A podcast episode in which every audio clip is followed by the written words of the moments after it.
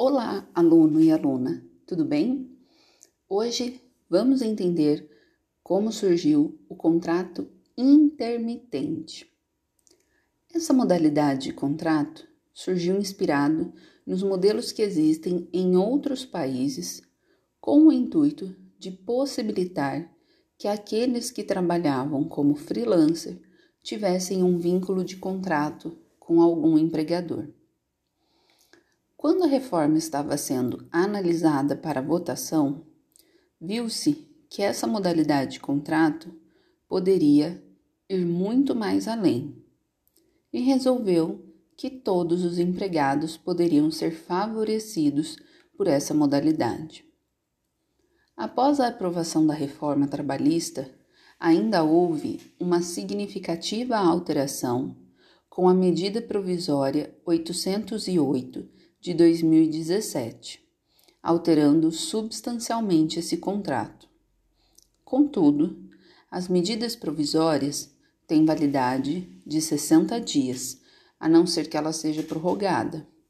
No caso específico do contrato intermitente, a medida provisória perdeu sua eficácia em 23 de abril de 2018.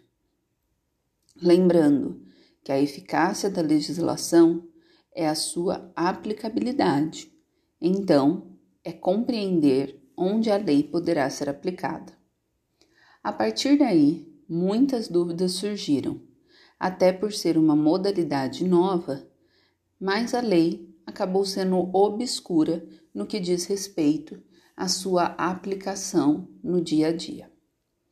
Esse contrato é aquele em que se alterna períodos de atividade e inatividade.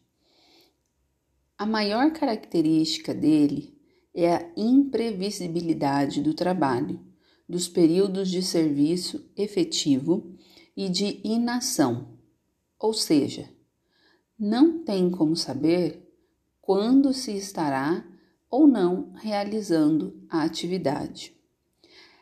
Essa nova modalidade acabou gerando insegurança, pois não tem nenhuma garantia da quantidade mínima de trabalho por mês, de quantos meses irá trabalhar no ano, e ainda que fique à disposição dos, dos chamados do empregador, tal período não é computado como tempo de serviço, não sendo então aplicada pelo período de inatividade, o disposto no artigo 4 da CLT, podendo ainda trabalhar também para outros empregadores.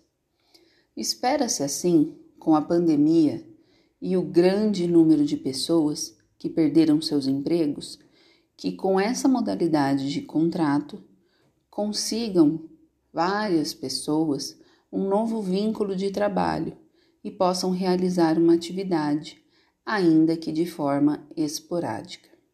Espero que você tenha aproveitado o conteúdo do nosso podcast e te espero em outra oportunidade. Até mais!